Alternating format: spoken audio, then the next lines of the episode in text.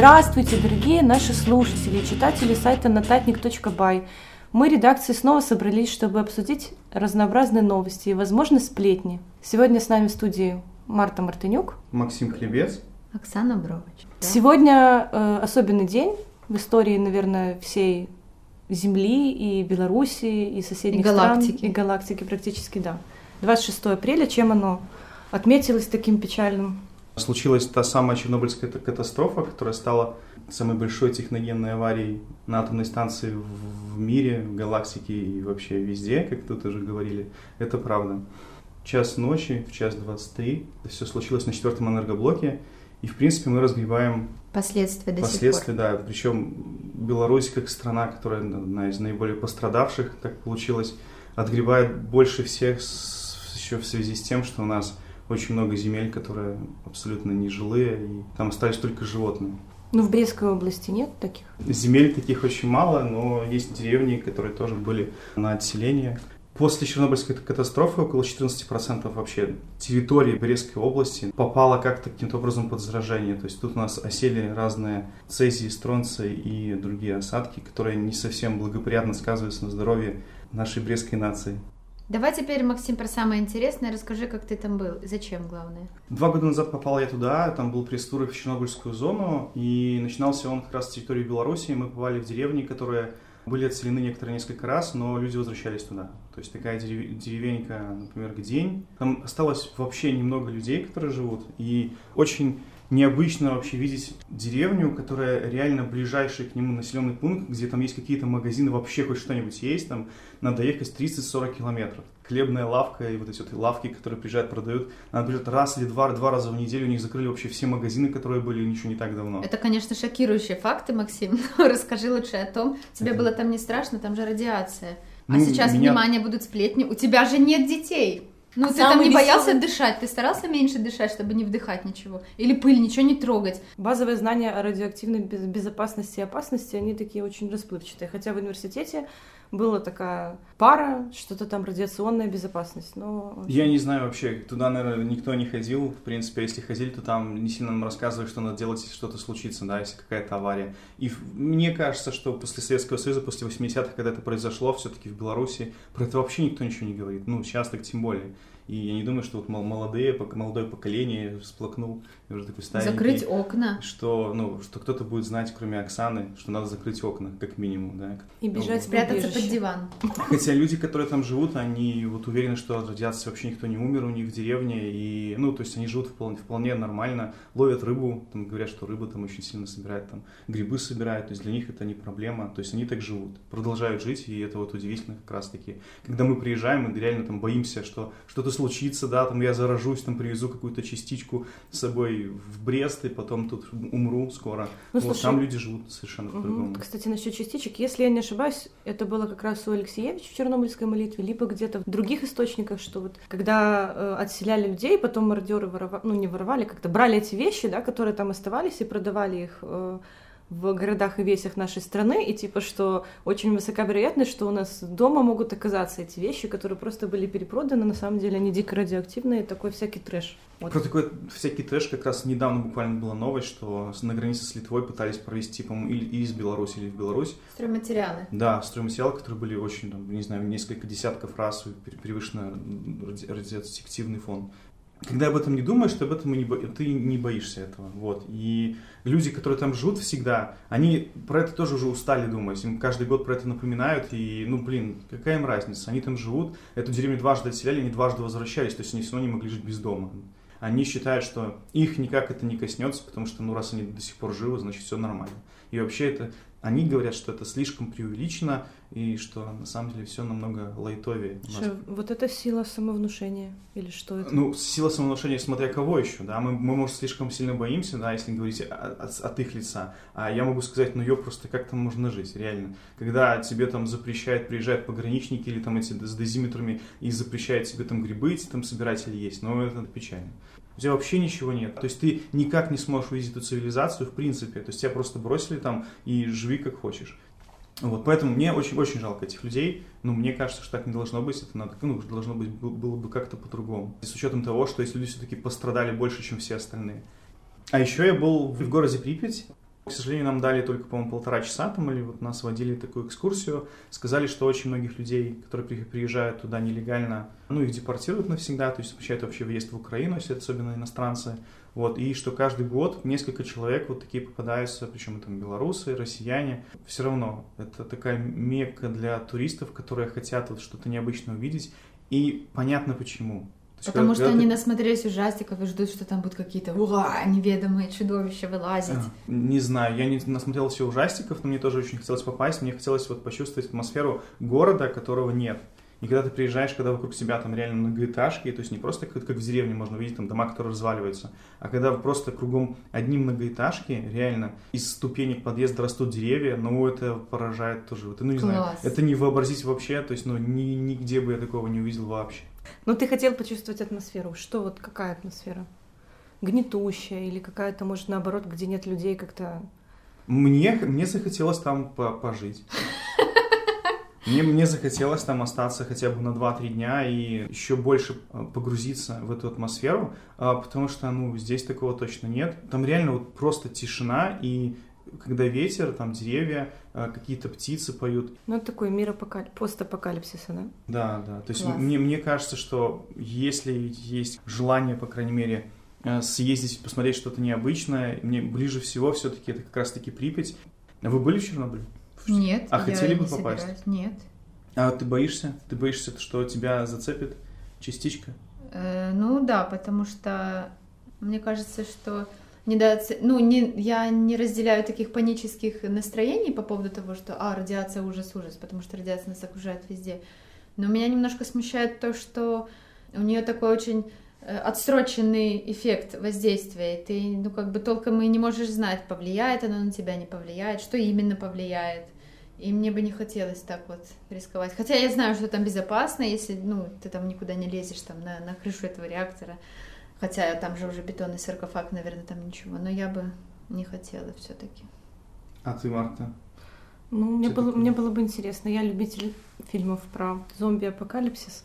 Но не потому, что про зомби, и кровь, и мозги, а потому что действительно такая атмосфера, вот этот момент, когда э, человек был-был, а потом, значит, э, что-то произошло, и человека нет, а все после человека осталось. Так, так оно, наверное, в Чернобыле и есть. Ну и, конечно, это очень страшно. Это одна из таких больших трагедий, техногенных катастроф экологических, да, э, которую я бы ставила, в принципе, на одном уровне там, с войнами, с терактами, потому что это тоже часть э, того, что человек делает с собой и с природой. И там побывать в Освенциме, где я была, и побывать в Чернобыле, это, в принципе, ну, где-то как бы одного порядка для меня. А вот я, кстати, одно время залипала на, на Discovery, на National Geographic. Есть такая серия фильмов на Discovery, называется типа там «Мир после людей» или «Жизнь после нас», а на National Geographic называется жизнь после апокалипсиса, что-то в этом духе. И после этого я поняла, что Чернобыль как-то необоснованно называют экологической катастрофой, потому что природа прекрасно восстановилась, там прекрасно растут деревья, огромный э, просто ассортимент животных, растений, птиц, э, насекомых и всего такого остального. То есть получается, что катастрофа нанесла вред только людям. Но для природы как такового вреда нет. Ну, это прикольно, но люди же часть природы. У нас же сейчас э, строится в стране атомная электростанция.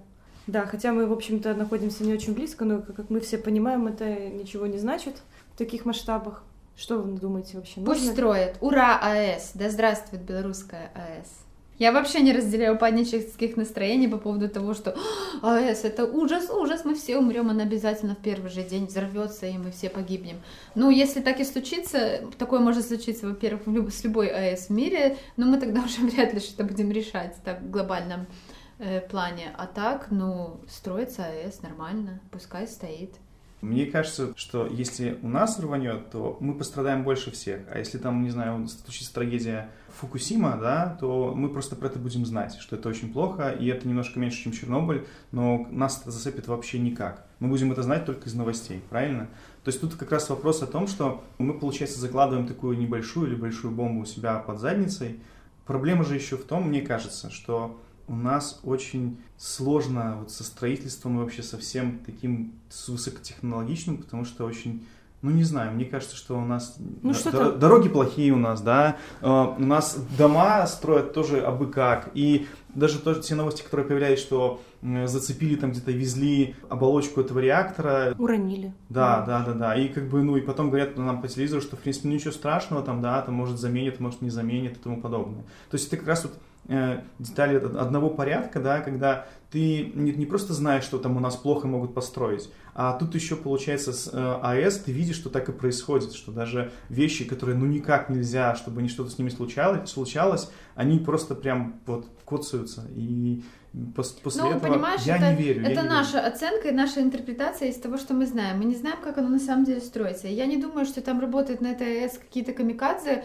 Ну, они живут в этой стране. Они же для себя в том числе это строят. Я не думаю, что они заинтересованы в том, чтобы построить какое-то абы что, которое развалится вот просто как э, соломенный домик. Ну не как соломенный домик. Тут же вопрос тоже просто достаточно одной ошибки. Смысл, что это не дом, когда там кирпич один не поставил, и он просто сразу упадет. Нет, Да конечно. там хреново туча комиссий этих. Ну, О, белорусские комиссии. Нет, вот, международная вот, МАГАТЭ вам что, правильно. не комиссия а, или мне, что? Литва очень хорошая комиссия, которая сейчас обрезает линии Литва понятно, потому что им не нужна конкуренция. Я все равно считаю, что это очень опасно. А, а я считаю, что нет. И вообще во всем мире э. АЭС считается самым экологическим видом энергии, даже экологичнее, чем ветряки. Бесспорно. Тут еще вопрос, что по всему миру сейчас закрываются АЭС. Вот в Германии а, например, во Франции Это тоже манипуляция. В Японии закрывают. Ну, почему манипуляция? Чтобы закрыть ее, надо несколько десятилетий. И они это делают. Это деньги, мне кажется, что больше, чем построить нашу АЭС. Вот, но они же все равно это делают. Они что, это манипулируют Беларусью, типа, смотрите, мы закрываем, значит, вы не строите? Мне кажется, что это было бы очень глупо. Мне кажется, нас вообще никто не смотрит. Слушай, Максим, во всем мире правят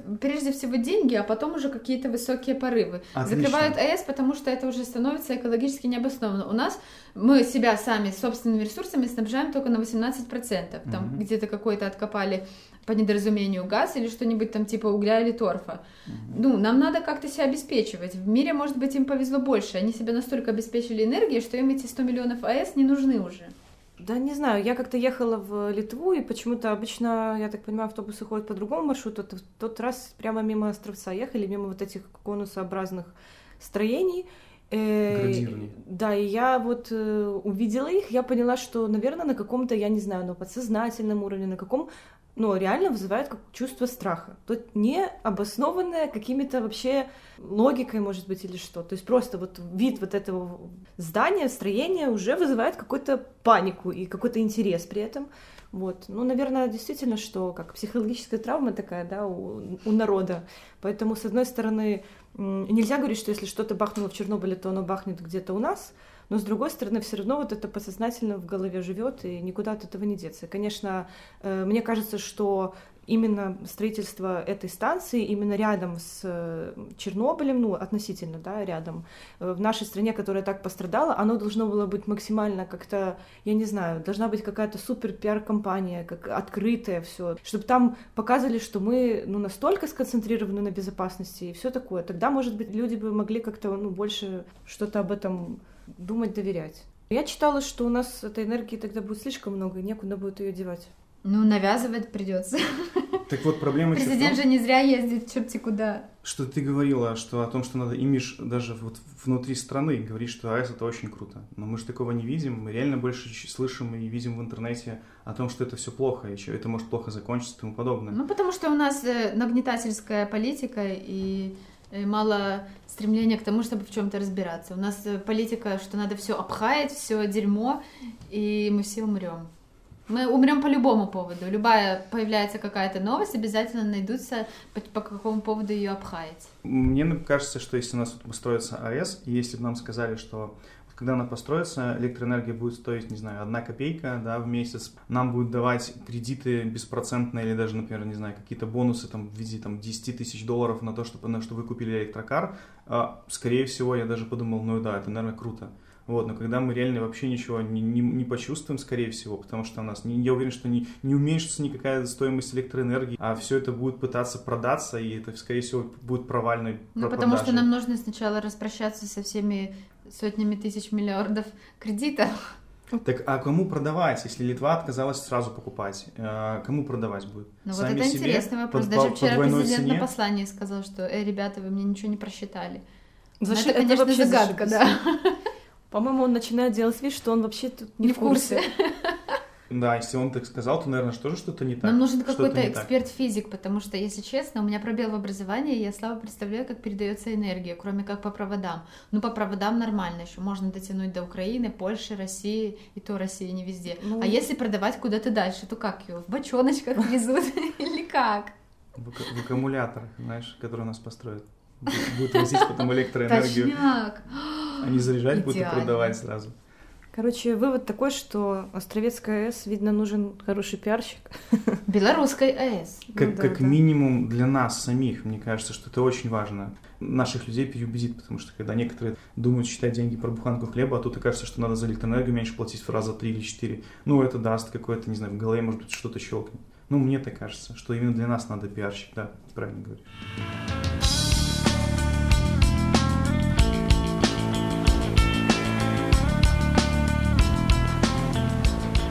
Нас есть хорошая новость, по которой наш бюджет получит крутой кредит в размере 20 миллионов белорусских рублей.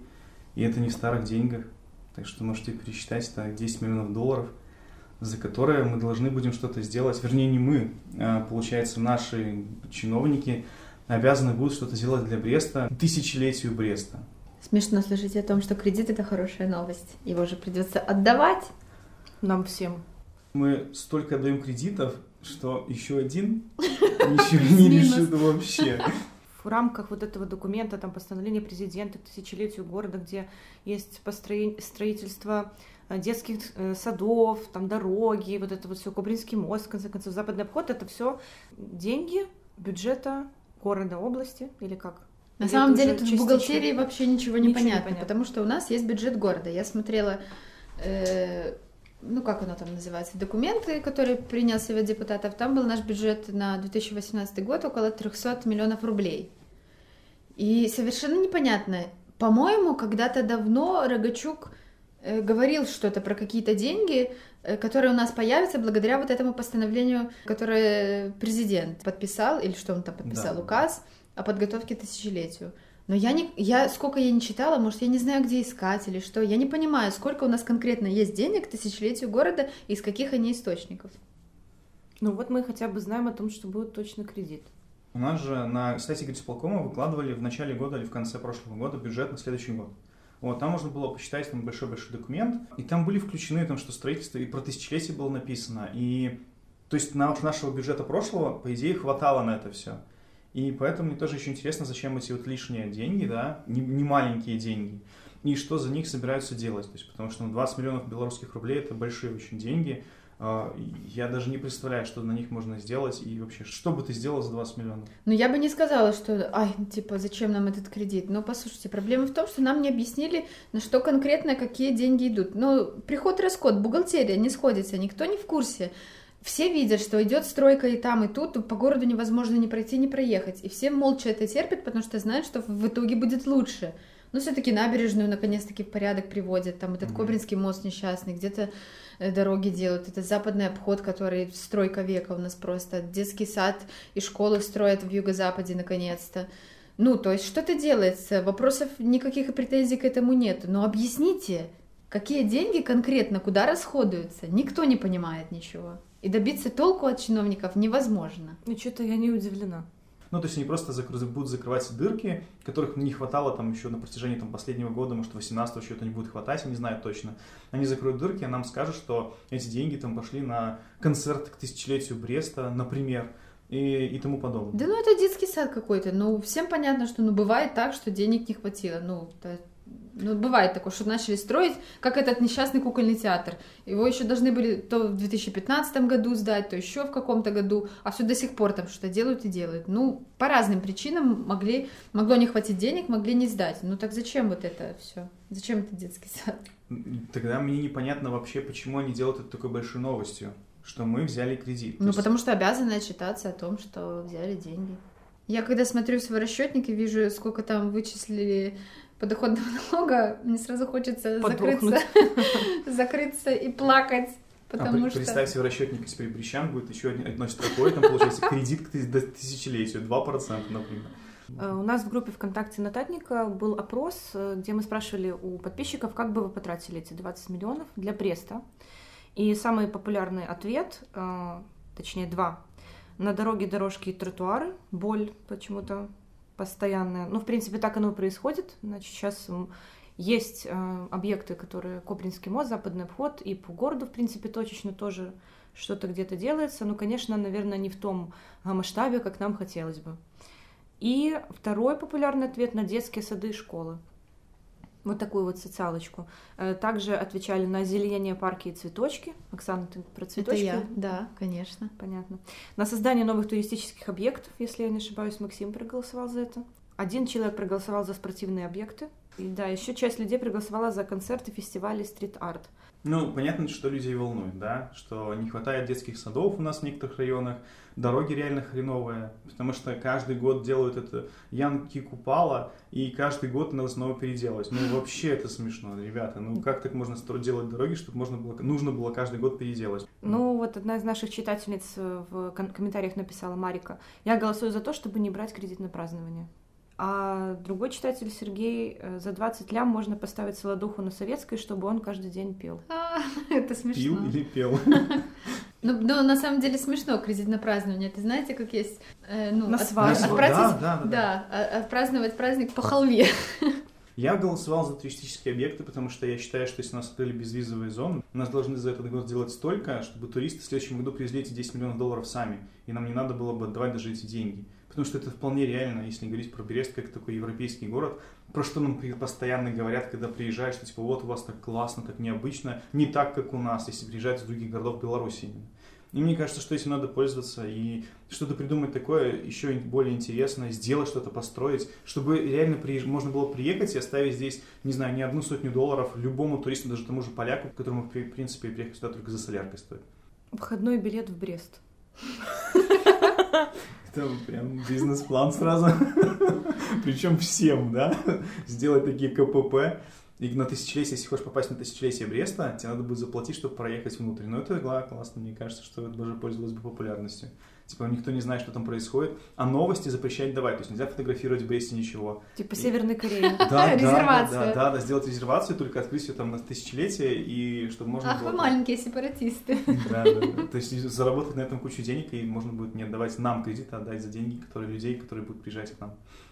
Мне кажется, что все равно туризм это самое важное, что надо развивать, а не... Детские садики. Да. Какие-то несчастные. Я это сказал, нет.